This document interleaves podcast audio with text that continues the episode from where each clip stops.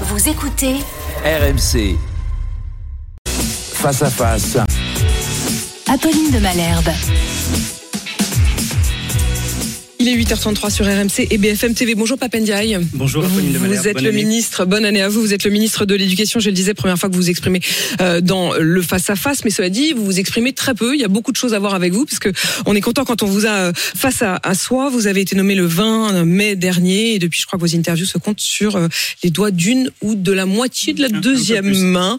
Alors il y a beaucoup de choses, manque de professeurs, niveau des élèves, état des établissements, prix de la cantine, atteinte à la laïcité, on va évoquer tout cela. Je voudrais qu'on commence par la retraite, la réforme des retraites, euh, parce que la rentrée c'était hier, mais il y a déjà euh, un certain nombre de préavis, de journées de mobilisation qui sont évoquées euh, par les professeurs. La secrétaire générale du SNEF FSU, qui s'appelle Sophie Vénétité, était sur RMC ce matin et elle prévient.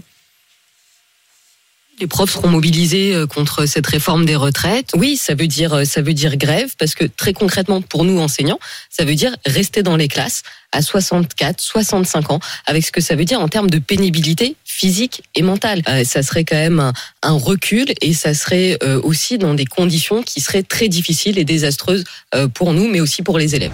Vous sentez monter cette, cette colère, cette volonté de mobilisation des professeurs? Les modalités de la réforme des retraites seront annoncées par la Première ministre le 10 janvier. Euh, il est donc euh, paradoxal euh, d'annoncer euh, ce que ces modalités euh, seront et de se mobiliser alors qu'on ne connaît pas le détail de la réforme. Je propose donc d'attendre et puis on avisera à ce moment-là.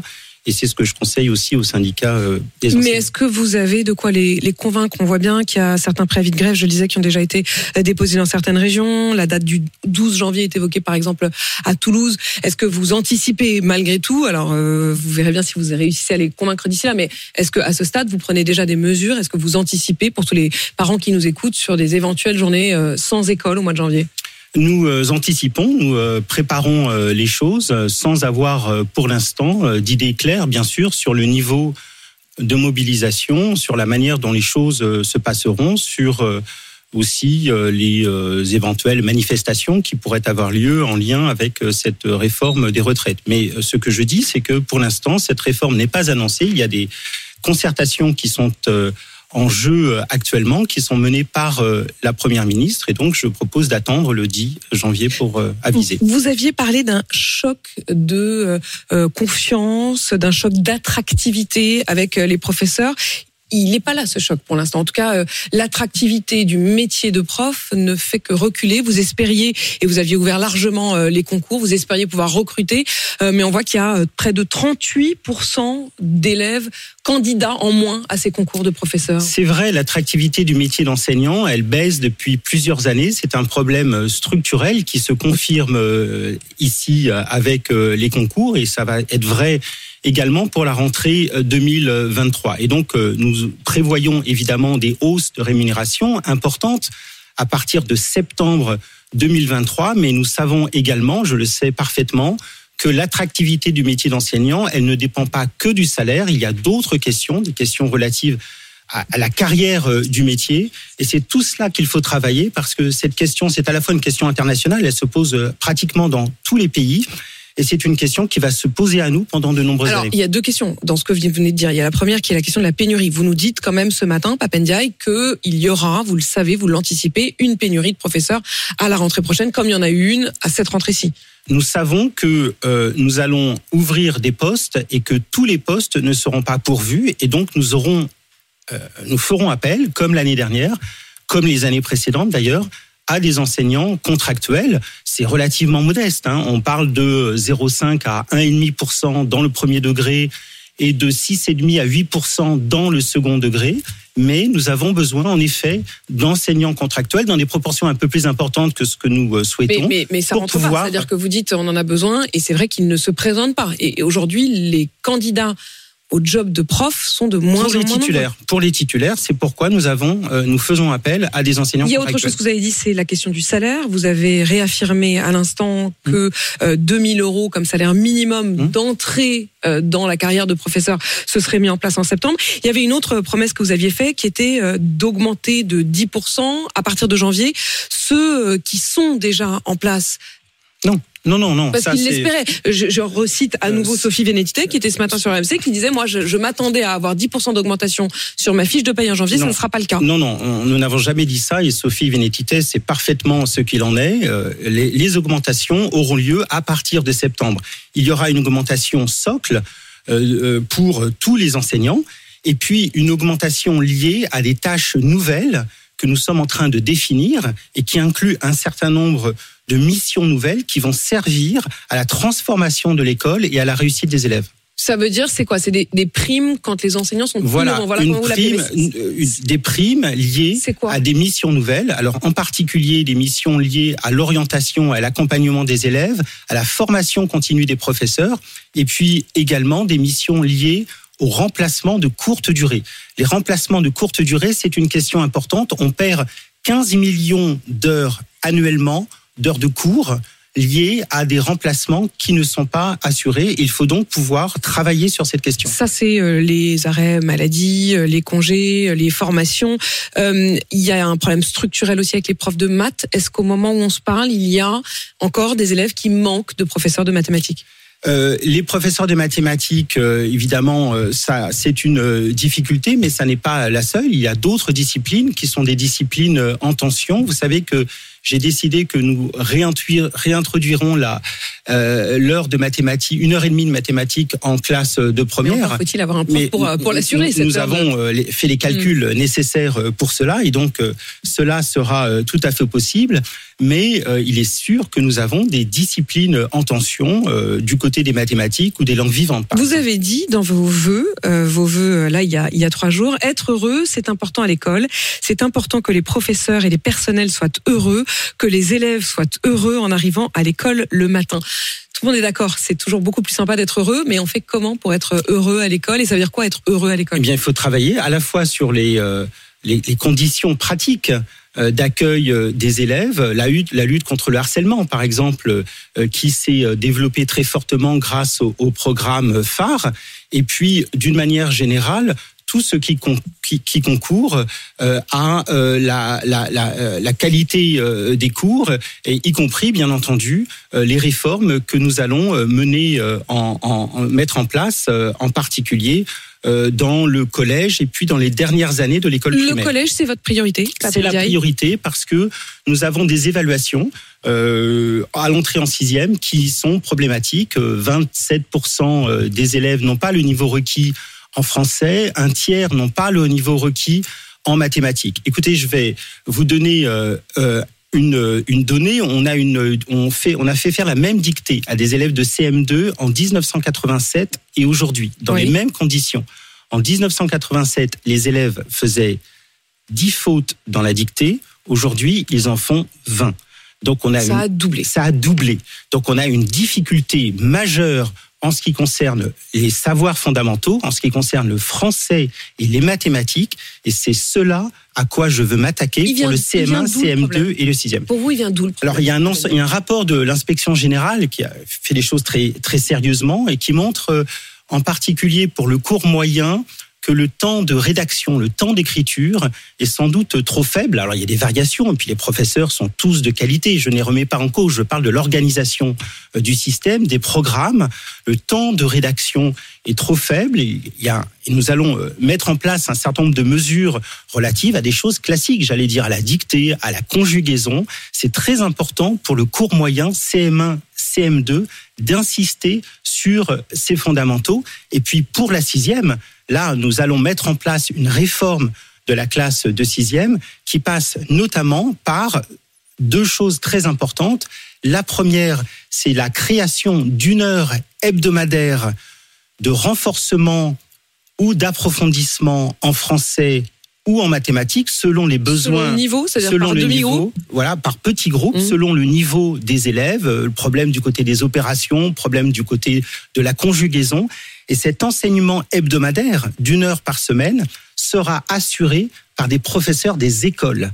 Et non donc, c'est-à-dire là, pour le coup, qui viennent de l'école élémentaire. Qui viennent de l'école élémentaire. Et donc, on, a, on va avoir une superposition, si vous voulez, un agrafage meilleur entre le primaire et le secondaire, parce qu'on sait que la marche d'entrée en sixième, en particulier pour les élèves les plus Que la transition soit plus douce. est, est- est très difficile. Euh, Papendiaï, Voilà. c'est déjà testé, si je ne m'abuse, dans certains collèges et notamment dans le Nord. Dans Euh, l'académie d'Amiens. dans l'académie d'Amiens, est-ce que est-ce que le premier bilan que vous en tirez de cette expérimentation euh, vous invite à le généraliser? Vous le ça. généraliserez, c'est ça que vous généraliserez. C'est cela. Le sixième Alors, tremplin, ce qu'on appelle le sixième. Voilà, alors selon des modalités différentes, puisqu'il y a des modalités un peu différentes, mais globalement c'est cela, faire de telle sorte que le passage en sixième soit meilleur et insister sur les fragilités des élèves en disant aux familles, écoutez, euh, votre enfant a des difficultés pour les quatre opérations, on s'en occupe de manière à ce que, en fin de sixième, cette difficulté soit résolue. Donc ça, c'est la première chose, et c'est très nouveau, bien entendu, dans l'éducation nationale,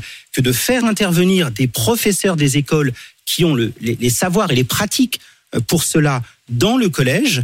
Et puis la deuxième chose, c'est que nous généralisons devoir fait, c'est-à-dire ce dispositif par lequel les élèves de sixième font leurs devoirs À l'école. au collège au lieu de le faire chez eux dans des conditions qui sont parfois acrobatiques. Vous avez dit qu'il fallait être heureux euh, à l'école, Papendiaï. Est-ce que ça passe pas aussi par une forme de sérénité? Et là, je voudrais qu'on parle de l'état des établissements et des questions de sécurité et puis aussi des questions de laïcité. Sécurité d'abord parce que hier c'était donc euh, euh, la rentrée après les vacances euh, de, de Noël et une journée qui a été très perturbée dans plusieurs régions de France, hein, à la fois dans le Nord et à Marseille, par des alertes, des menaces à la bombe, euh, des collèges et des lycées qui ont été obligés d'être fermés. Est-ce que vous en savez un peu plus là-dessus Une vingtaine, nous dit-on. Une vingtaine euh, d'établissements sont concernés en effet par des menaces qui ont circulé sur euh, les ENT. Vous savez, ces portails Internet qui mettent en relation les élèves, les parents et les enseignants avec des messages similaires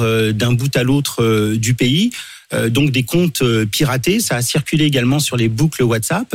Les forces de police, que je remercie au passage, euh, sont intervenues pour évacuer les établissements, pour fouiller, pour vérifier si ces menaces se concrétisaient. À ce jour, elles ne se sont pas concrétisées, mais nous avons pris évidemment C'était mesures sérieux. nécessaires. Vous, vous considérez qu'en tout cas, Ah, c'est peut-être une cyberattaque. Enfin, vous Nous prenons toujours au sérieux ce genre de menaces, bien entendu. Donc il y a une enquête de police qui est en cours et puis il y a une enquête administrative pour déterminer d'où vient euh, d'où viennent ces menaces. Pour vous, la question est terminée. Est-ce que ces menaces, euh, Alors, sont- nous il y en a d'autres Nous surveillons de très près les choses et puis nous veillons évidemment à ce que les ENT, ces environnements numériques de travail, euh, soient euh, euh, mieux sécurisés encore qu'ils ne le sont aujourd'hui. Euh, il y a eu euh, plusieurs collèges qui se sont plaints aussi de la dégradation de, de la sérénité et de la sécurité. Hier, le collège Emmanuel Dupaty en Gironde a fait collège mort, pas vraiment d'ouverture, parce qu'effectivement, ils considéraient que les conditions d'une dégradation, c'est-à-dire qu'ils expliquent quand on écoute, il y a toute une enquête dans le Figaro d'hier, qu'il n'y a qu'en fait tout s'est dégradé, c'est-à-dire euh, les relations entre euh, les élèves euh, et les profs, la violence quotidienne, les actes d'incivilité. Qu'est-ce que vous dites aux professeurs du collège Emmanuel Dupaty par exemple? Alors dans ce collège de Blanquefort, effectivement, il y a eu une grève hier, une grève d'enseignants avec une situation qui est dégradée du point de vue de la sécurité. Et donc là, on a un effort particulier à faire avec Vous le oui, euh, et bien entendu avec le rectorat qui se penche sur ce cas spécifique. Fort heureusement, tous les collèges, il y en a euh, 7000 euh, en France, ne sont pas euh, dans la même situation, mais il y a des collèges dont la situation Mais il y a une dégradation globale, vous avez le sentiment, des relations entre les élèves et les professeurs, de, des actes d'incivilité? Alors il y a des actes d'incivilité, bien entendu, et nous sommes euh, attentifs euh, à cela. Il y a la question du harcèlement euh, qui se pose et, nous sommes très mobilisés avec le programme phare qui a donné de très bons résultats jusqu'à présent et qui est généralisé dans tous les collèges euh, cette année pour euh, bloquer euh, les formes de harcèlement et les formes euh, de violence. Ça, c'est un point euh, très important. Et puis, bien entendu, il y a aussi à se pencher sur la situation spécifique d'un certain nombre de collèges et nous allons faire ce qu'il faut pour ce collège, y compris du côté des AED. Qu'est-ce que, qu'est-ce que vous dites, euh, Papendiaï, aux parents qui veulent mettre leurs enfants dans le, dans le privé parce qu'ils considèrent que le public ne répond plus à leurs appels? Je crois que c'est votre cas. Vous avez vous-même mis vos enfants dans, dans une école privée à Paris. Pourquoi faire ce choix? C'est un choix qui euh, relève du, pour le privé euh, sous contrat euh, d'une mission de service public, bien entendu. Le privé, c'est à peu près 20% des élèves en France, un peu plus à Paris, un peu plus dans les grandes villes, c'est vrai. Et donc là, nous avons évidemment une question qui se pose, qui était d'abord la question de l'attractivité du secteur public, et puis aussi la question de la mixité scolaire. Et c'est, je vais proposer Ça, un, un, de vos chantiers. Tout à fait. Je vais proposer un certain nombre de mesures qui vont inclure d'ailleurs l'enseignement privé, de manière à ce que euh, ce soit à la fois le privé sous contrat et le public qui participent d'une meilleure mixité sociale et scolaire. Qu'est-ce qui fait que vous, vous vous dites, vous êtes euh, parisien, vous êtes, euh, vous avez euh, un bon job, vous avez vos enfants qui sont visiblement plutôt bon. Vous, vous en avez parlé, hein, donc c'est pour ça aussi que je me permets de le dire. Qu'est-ce qui fait que vous, vous vous dites, bah, je vais mettre mes enfants dans une école privée sous contrat, l'école alsacienne? Pour, pourquoi vous faites ça? Ça, c'était pour des raisons privées qui n'ont pas grand-chose à voir avec le niveau des, des, enfants, et donc je ne vais pas parler de ma vie privée. En revanche, mais, mais, en revanche, mais tous les parents qui vous écoutent. En revanche, ce qu'est-ce qui motive à un moment?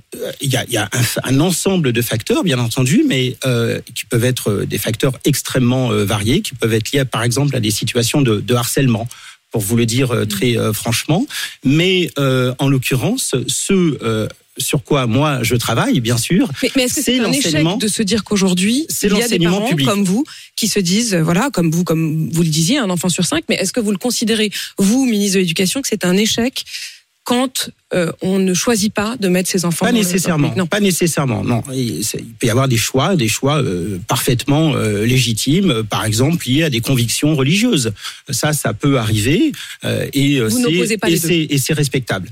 En revanche, ce que j'ai dit en ce qui concerne l'enseignement privé sous contrat, qui est financé à, à aux trois quarts par les professeurs sont payés par l'éducation nationale. À 78%, il est financé par le budget de l'éducation nationale. Ce que je dis, c'est que nous pouvons demander un peu plus, en, en, coordination et en collaboration, bien entendu, avec les instances de l'enseignement privé, pour que l'enseignement privé participe de notre vous effort leur de demanderez, vous demanderez à toutes les écoles euh, privées désormais de euh, vous rendre des comptes sur la question de la mixité sociale. Rendre des comptes, en tout cas, nous allons mixité géographique, mixité d'origine sociale, sociale, de niveau, mixité scolaire. Euh, ça inclut le pourcentage de boursiers, ça inclut un certain nombre de facteurs, y compris d'ailleurs les élèves en situation de handicap.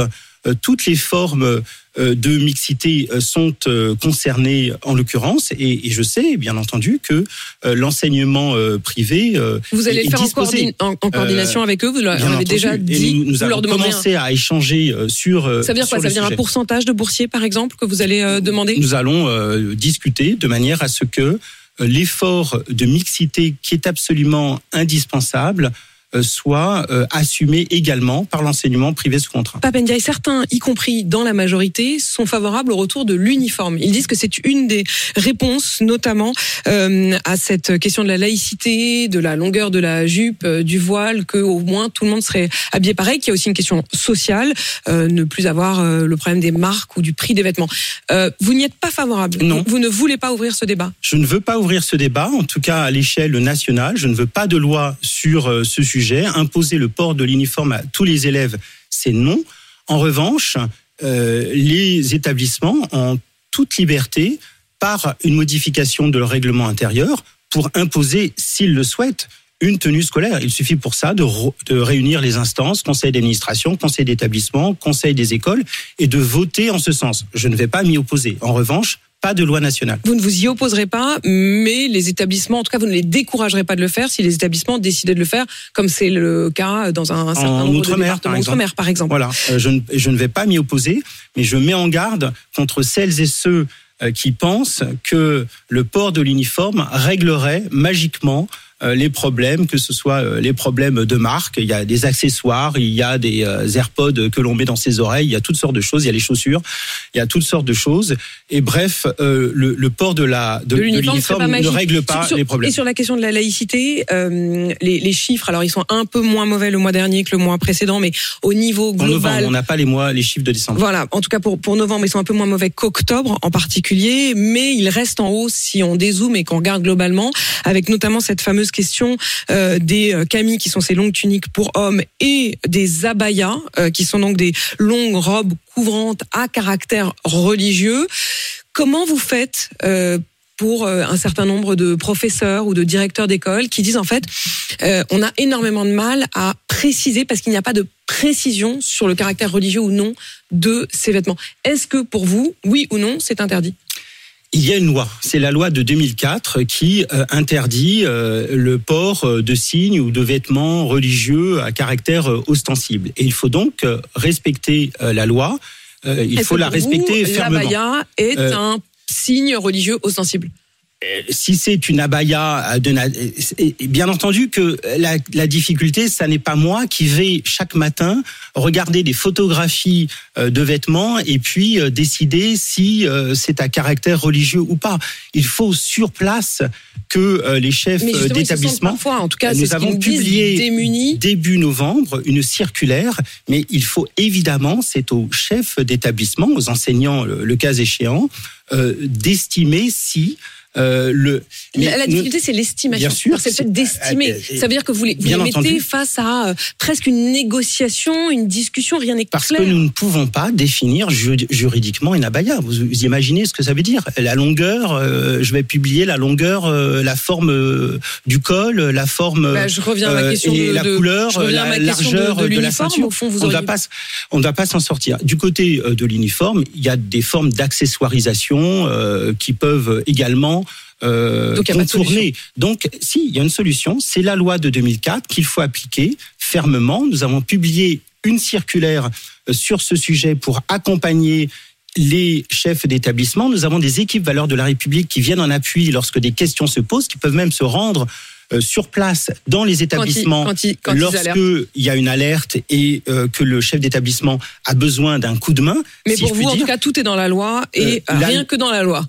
Tout est dans la loi, rien. Il faut l'appliquer fermement et avec discernement. Et d'ailleurs, on travaille et, et, on a des chiffres qui sont en baisse. Merci Papendiaï, ministre de l'Éducation, d'être venu sur RMC BFM TV.